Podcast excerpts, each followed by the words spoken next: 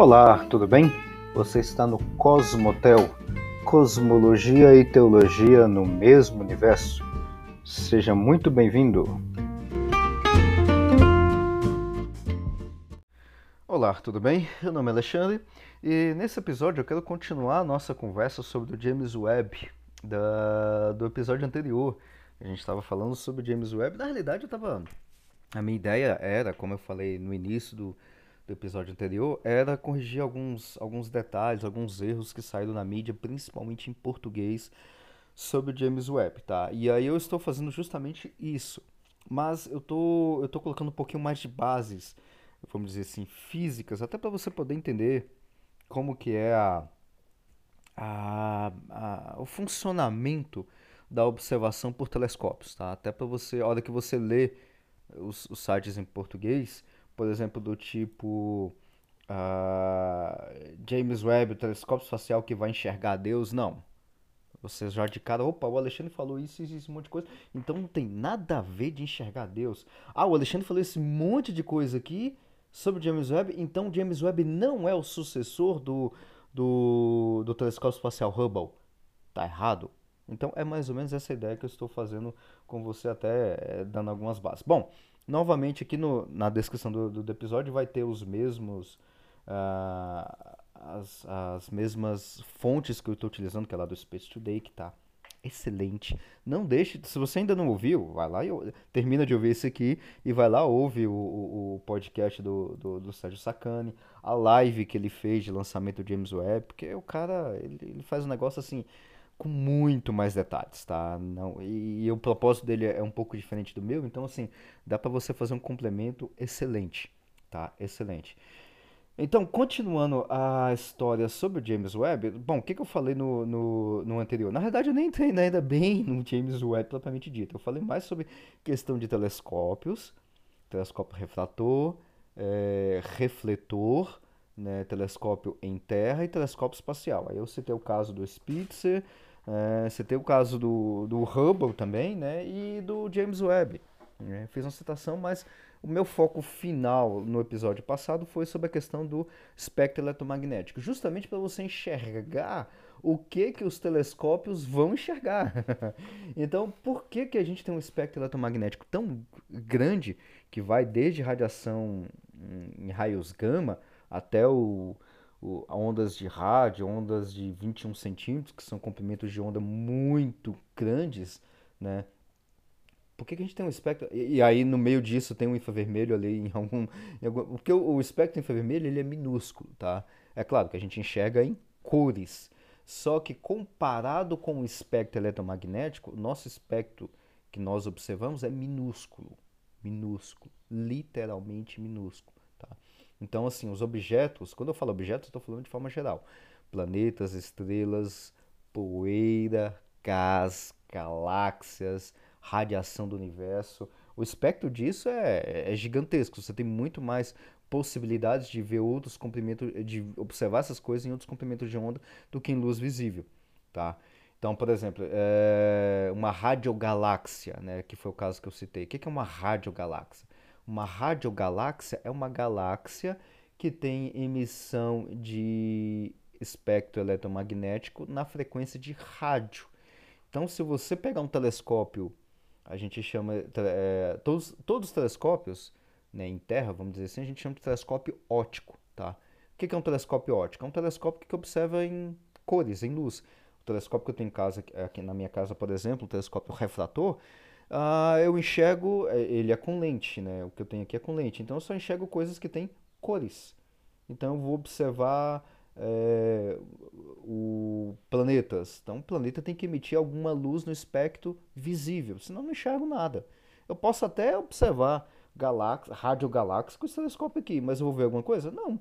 Por quê? Porque ele vai estar recebendo imagem no comprimento de onda de rádio o meu olho não enxerga em rádio e eu vou ver o quê? Vou ver o nada. Simplesmente nada, tá? Então, uma radiogaláxia ela emite luz na frequência de rádio. Tá? Então, todos os objetos uh, eles emitem várias frequências. Igual o caso do corpo humano que eu, que eu mencionei. O corpo humano ele emite cores, por isso que você enxerga as pessoas com cores, tonalidades de pele diferente, cores do olho, cores da boca. As mulheres que usam é, é, maquiagem, tem maquiagem de diversas cores, diversas tonalidades, porque está modificando a matéria que está armazenada na pele, isso modifica os comprimentos de onda. Aí você vai ver uma tonalidade, um batom vermelho, um batom de cor de vinho, um batom mais escuro, mais claro e por ali vai. Entendeu? Justamente por causa disso. Mas tudo isso está no espectro visível. Mas a gente também emite radiação que não se vê, que é o infravermelho, por exemplo, radiação térmica. Ou quando você vai uh, pegar sol, por exemplo, a sua pele esquenta, você não está vendo nada, mas sua pele está esquentando, porque tem uma radiação térmica do Sol que você não enxerga, mas está no comprimento de onda do infravermelho. Tá? E por ali vai. Quando você vai tirar, por exemplo, uma chapa, né? Hoje em dia não se tira mais chapa, hoje em dia é, outras tecnologias na medicina, né? Mas quando eu era criança tirava uma chapa. Né? Você ia no médico e aí ele te deitava e tirava um raio-x. Né? O que, que é o raio-x? É um aparelho que emite uma frequência em raio-x. O raio-x atravessa a sua pele, né, atravessa os tecidos e tudo mais, e ele não atravessa ossos. Ele atravessa um, um pouquinho, às vezes meio que cortando meio que de lado algumas partes de osso, mas nem sempre é, o osso completo ele não atravessa. Então ele é opaco aos ossos, né? ele, os ossos absorvem o raio-x. E onde não tem osso, o raio-x passa direto. E quando você pega aquela chapa fotográfica, por exemplo, do, da face, eu tirava muito, tirava muito isso por causa da sinusite, né? Então pegava ali, o médico olhava ali, ele via que tinha uma densidade maior em algumas regiões da minha face. O, o, o, o osso deveria ter uma certa densidade, né? Ele olhando ali. É, deveria ter uma certa densidade num determinado tamanho, estava um pouco maior, um pouco menor, ou tinha alguns furos, alguma coisa, e o restante estava tudo queimado a, a, a, não eu, a chapa, tá? E aí ele conseguia saber exatamente onde é que estava inflamação dos ossos, onde é que tinha é, inflamação é, é, por causa da sinusite e tudo mais. Porque o raio-x passa e dá aquela impressão. Tem objetos que emite apenas no raio-x, objetos como galáxias. Resumindo a história, para a gente fazer observação astronômica, o ideal é a gente ter todos os espectros eletromagnéticos, desde a radiação gama até ondas de rádio. Só que, como eu, como eu mencionei, isso tecnicamente é impossível de fazer. É, não tem, não tem, não temos dinheiro ou técnica ou qualquer coisa do tipo a fazer isso num telescópio só. Tá? Teria que ser um telescópio gigantesco, espacial e é impraticável. Simplesmente impraticável. Então a gente emite ou a gente lança telescópios muito específicos para tirar fotos de objetos em frequências específicas. Tá? Então foi o caso que eu falei do Spitzer, que tira ali do infravermelho médio ao infravermelho longo ou distante. O Hubble, que ele tira fotos de imagens de objetos na frequência do, do visível e um pouquinho do infravermelho. O Chandra, que é raio-x, é, é, se não me engano, é, raios gama também. Tenho quase certeza que é de raios gamas também. E o James Webb o James Webb ele vai tirar imagens ou vai tirar fotos de imagens na frequência do infravermelho é, próximo e do infravermelho médio e vai pegar um pouquinho do infravermelho longo também, tá? É tudo infravermelho, é tudo coisa que a gente não enxerga com. Quando eu falo que a gente não enxerga, detalhe, tá? Quando eu falar que a gente não enxerga, não enxerga com olho, com luz visível, tá? A gente não enxerga com luz visível. Então tem esses detalhes. Então James Webb está nessa faixa de frequência. Aí tem um outro detalhe uh, que eu já quero desmistificar. O James Webb, ele não é sucessor do Hubble. Não é sucessor do Hubble. James Webb não é sucessor do Hubble, tá?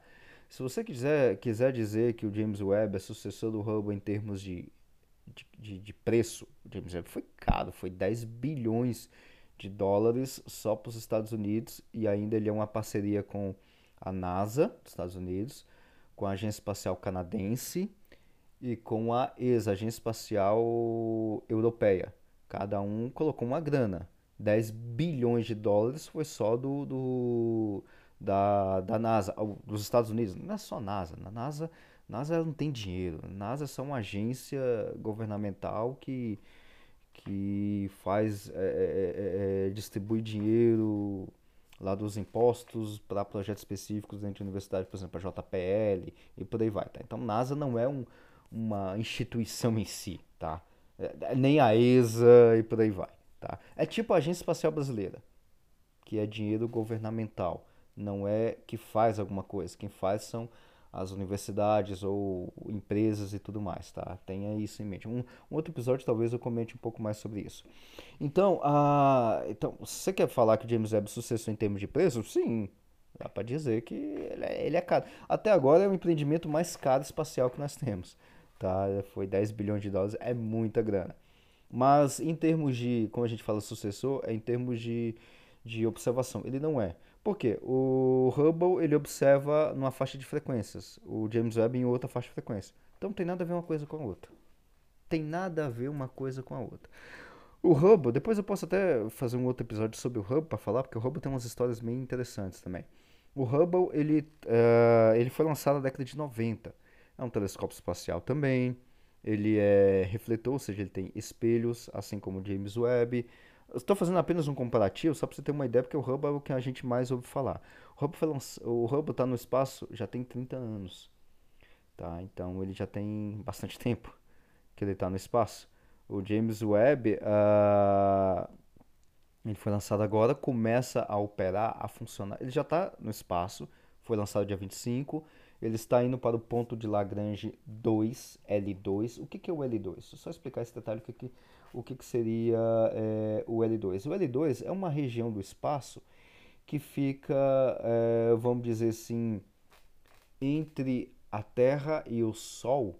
Você tem, você tem determinadas regiões onde o, a, a força gravitacional entre a Terra e o Sol, e aí também tem a questão da Lua, é um pouco mais estável. Tá? Tem, obviamente não é estável sempre, mas tem uma, uma certa estabilidade ali tá? Estabilidade gravitacional. Ou seja, quando eu coloco algum objeto ali, um satélite, alguma coisa, eu tenho um, um, gasto de combustível um pouco menor. Eu consigo fazer manobras no espaço gastando menos combustível. Essa é a ideia. Porque lançar qualquer coisa já gasta muito combustível lá si, e ainda estou levando aparelho que tenha combustível, entende? Então, assim, o gasto energético é muito grande, tá? Então eu preciso ter uma certa estabilidade. Então, o ponto L2 é uma, é, é uma região, pensa na reta que une o Sol e a Terra. Entre a Terra e o Sol tem, um, tem, um, tem uma região ali de. Como é que você pode saber qual é a distância certinha? A distância é 1,5 milhão de quilômetros da Terra, tá? Mais ou menos, arredondando é mais ou menos essa região. Tá? 1,5 milhão de distância da Terra. E aí a Terra está girando ao redor do Sol, e aí tem essa região de 1,5 milhão de quilômetros de distância da Terra, que é esse ponto que nós chamamos de L2, que é uma região mais estável do ponto de vista gravitacional. Tá? Você pode até fazer aquela conta para saber a distância direitinho, qual, qual que seria a força gravitacional que a Terra puxa o Sol e o Sol puxa a Terra, usando aquela fórmula lá da, da, da equação de Newton. Força é igual a G, massa da Terra, massa do Sol, multiplicados, dividido pela distância ao quadrado. Tá? Dá para você fazer essa conta aí, você vai achar 1,5 milhão de quilômetros, ou seja, é quando as duas forças são iguais, tá? É claro, tem um monte de mais cálculos ali no meio, né? A gente está fazendo conta, conta quase que de cabeça aqui. A NASA não faz esse tipo de coisa para fazer esse lançamento. Então tem esse ponto L2, que é a região de um pouco mais, um pouco, não é estável completamente, mas é um pouco mais estável. Tem um gasto de combustível menor. É o ponto de Lagrange L2, tá? O WMAP, que foi um outro satélite que mapeou o céu em comprimentos de onda da microondas, ficava lá naquela região também. Só para você ter uma, é, é, só, só para você ter uma, uma, uma ideia. E tá. Então ele vai ficar naquela. Na, é, o James Webb vai ficar naquela, naquela região. Ele já foi para o espaço e tudo mais. Ele está a caminho dessa região.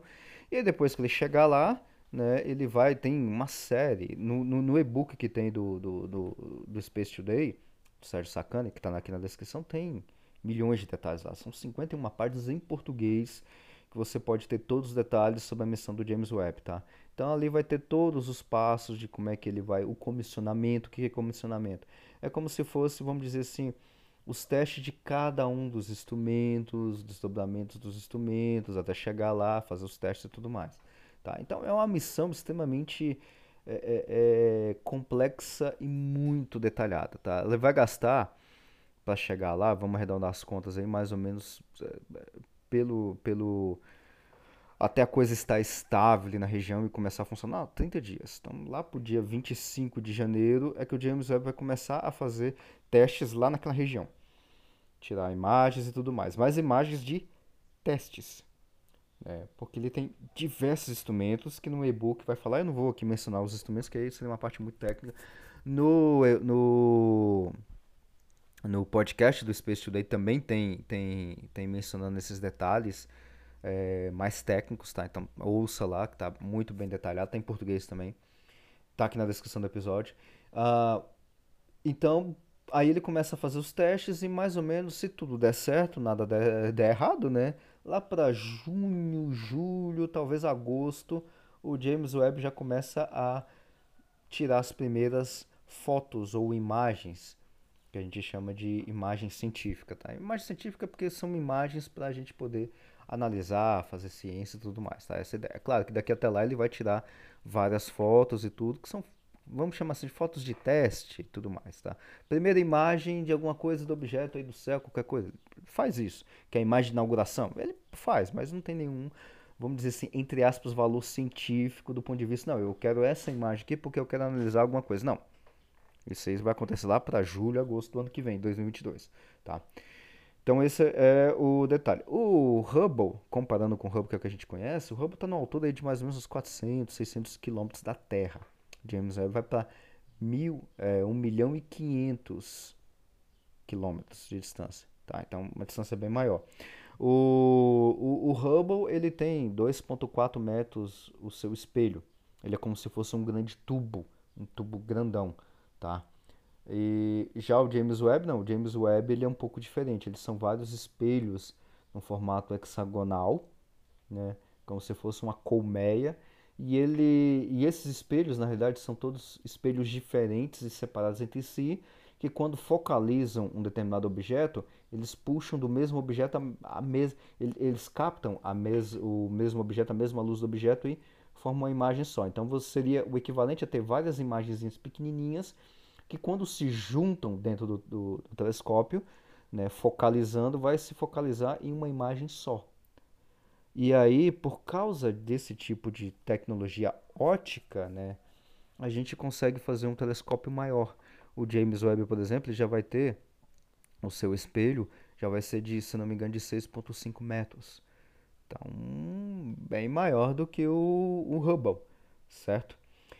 Uh, bom, então esses são alguns detalhes assim de uma forma bastante geral com relação à questão ao o, o James Webb, seu funcionamento e tudo mais. Uh, agora eu quero falar sobre a questão da formação de imagens. E aí eu vou finalizar com a ideia do tá, para que tudo isso para um negócio de 10 bilhões de dólares? Pô, os caras ficaram loucos. Fazer um negócio, vai gastar tanto dinheiro, vamos acabar com a fome na África primeiro ao invés de mandar um telescópio desse tamanho. Calma, vou te explicar esses detalhes é, finalizando. Primeiro, como é que são formadas as imagens de telescópios e tudo mais, tá? Como é que são formadas as imagens?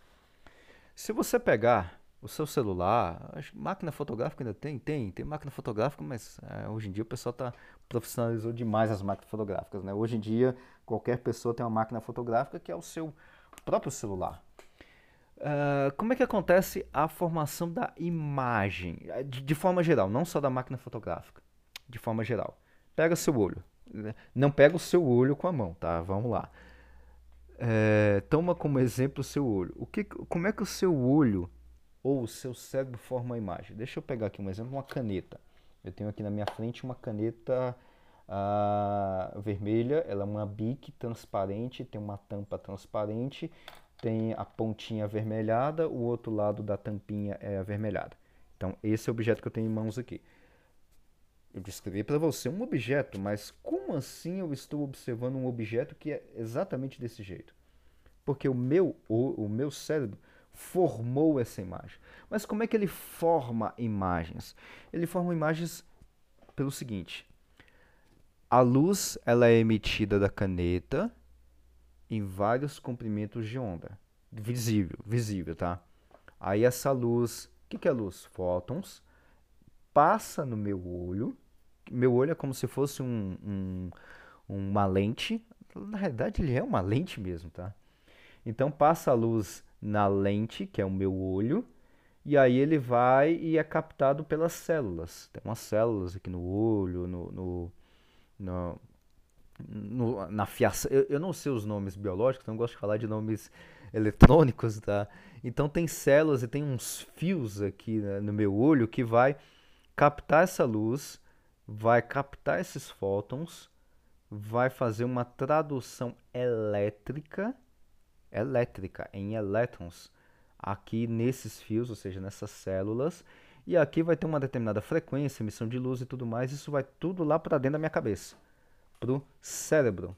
Aí o cérebro vai pegar esses vários fótons de vários comprimentos de onda diferente e de várias frequências, ele vai pegar tudo isso e vai montar uma imagem. O cérebro monta a imagem que você está vendo, você está enxergando. Então, eu estou olhando aqui para um ponto da caneta, eu estou vendo que esse ponto é vermelho. Mas não é que está emitindo como se fosse um mar vermelho uma tinta avermelhada, porque isso não existe. Basicamente, as cores, entre aspas, não existem. São interpretações eletromagnéticas do cérebro. Entendeu? Então, essa frequência que eu estou observando, hum, esse negócio aqui é vermelho. É, o cérebro está pintando, vamos dizer assim. É como se, meu, é como se na minha cabeça tivesse uma folha de papel em branco se bem que branco também é uma cor, né? é, uma, é uma soma de coisas. Mas pensa, vamos pensar de forma intuitiva assim. A, a minha realidade, as formas como eu olho as coisas são, são é um papel em branco. Aí o meu cérebro ele está enxergando esse pontinho vermelho da caneta e fala isso aqui é vermelho. Por quê? Porque a frequência que eu estou recebendo dos fótons vindo desse pontinho é essa frequência tal. E essa frequência tal é desse jeito. Ele vai lá e pinta dentro da minha cabeça o pontinho vermelho. Aí tem um outro negocinho aqui, essa caneta ela tem, ela, ela tem um tubinho meio amare... alaranjado, né? Que é onde fica a tinta dentro. Então esse comprimento todinho aqui, esse, esse objeto todo aqui, tem uma tonalidade, tem uma frequência de cor diferente do vermelho. Então é. Aí o meu cérebro vai lá e pinta dentro da minha cabeça essa outra imagem alaranjada. E ele faz isso com literalmente tudo. E aí, no final das contas, o que eu estou olhando aqui com essas várias, é, é, com essas várias, vamos dizer assim, pinceladas do cérebro é uma caneta, uma caneta vermelha. Então, a gente não vê cores. Isso é uma interpretação que o cérebro faz de cores. Então, o azul daquele livro que eu estou olhando aqui, que está na minha frente, não é que o negócio é azul, mas é a interpretação que o meu cérebro está fazendo que é azul. Aquele objeto ali que é preto ele não é preto em si, mas aquela tonalidade é o que o meu cérebro está interpretando como preto, e assim vai indo. Então, só que o cérebro interpreta uma faixa de frequência específica. Que faixa de frequência específica é essa? É aquilo que nós chamamos de luz visível. Certo? Está acompanhando até aí? Então, quando eu vou fazer observação de objetos astronômicos, eu faço a mesma coisa, só que é mais complicado, né? Eu fazer, dá para fazer é, é, na cor ótica, dá. Eu observo a Lua sem filtro, sem nada. Eu observo a Lua meio cinzenta ali e tal, a luz que meu cérebro enxerga. Eu observo, por exemplo, Júpiter, que tem aquelas manchas lá de Júpiter, eu observo com esse telescópio que eu tenho aqui, aquelas manchas ali meia. É, que tem várias cores e tudo mais na cor que tem. Marte, que é meio avermelhado, e por ali vai. Por quê? Porque é o que eu estou observando com o meu olho. E o meu olho, o meu cérebro enxerga nessa faixa de frequência certo? Só que o ideal é você observar em cada faixa de frequência eh, mais específica. Por quê? Porque a luz de objetos astronômicos, como galáxias e tudo mais, é pouca luz. Então eu tenho que captar mais luz. Quanto mais luz eu capto do objeto, mais nítido aquele objeto fica para mim. Tá? Então galáxias, por exemplo, já é um negócio mais complicado. Por exemplo, eu já observei a galáxia de Andrômeda por duas vezes, com o telescópio que eu tenho aqui refrator. O que, que eu vi meu telescópio é refrator, ele não tem filtro, eu olhei com o meu olho, interpretei as cores da, da galáxia de Andrômeda com o meu cérebro, sem nada.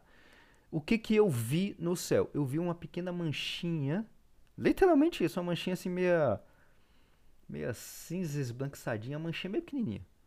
É aquilo lá, a galáxia de Andrômeda. Não, mas galáxia de Andrômeda é aquele... Você, você coloca a galáxia de Andrômeda no Google, você vai ver aquela belíssima imagem colorida, azulada e tudo mais. Não. Você não vê nenhuma galáxia daquele jeito, tá? Você não vê, por exemplo, e eu já observei várias vezes o, o você coloca aí as imagens do de Júpiter. Nossa, as imagens de Júpiter são lindas. Você bate ali e tal, tem aquela coloração, aquela mancha, aquela mancha de Júpiter meio avermelhada e tal, tem as cores, tem um, uma tonalidade marrom, tem um vermelho ali no meio e tudo mais, é lindo. Você não vê Júpiter daquele jeito com o telescópio. Saturno e tudo mais, você não vê Saturno com aquele tom amarelado, esbranquiçado, você não vê, você não enxerga.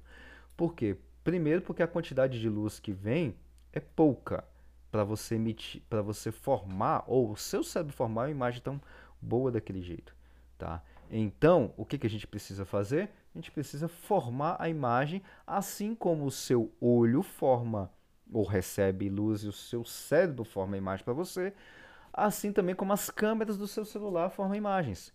Como é que a câmera do seu celular forma imagem? Análogo ao cérebro.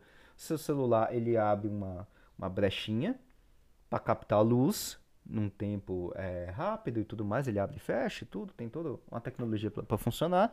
Ele abre, capta a luz numa determinada frequência de onda, tem uns filtros. O que, que são filtros? São, pra, são é, é, é como se fosse locais para onde frequências específicas de fóton, ou seja, de luz, vão.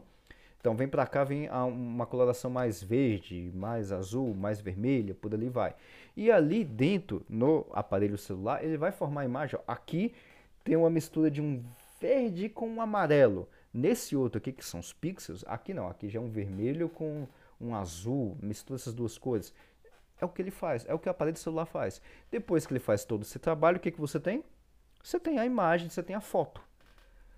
Sabe os filtros que tem no Instagram, que deixa a pele mais, mais brilhosa, mais isso, mais aquilo? É a mesma coisa. É a me literalmente a mesma coisa. A única diferença é que esses filtros, eles realçam alguma coisa a mais que o seu olho não enxerga.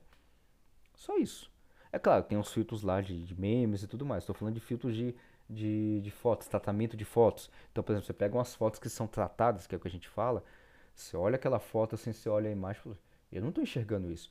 Não, você não enxerga mesmo não, porque o seu cérebro não tem a capacidade de é, montar a imagem dentro da sua mente tanto quanto o celular faz.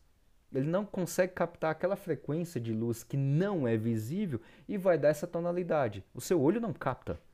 Seu olho não capta infravermelho, não vai não capta ultravioleta. A sua câmera pode captar.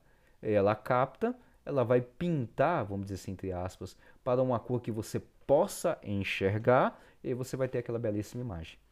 É assim que funciona a formação de imagens do seu cérebro, dos seus olhos, das câmeras fotográficas e dos telescópios espaciais.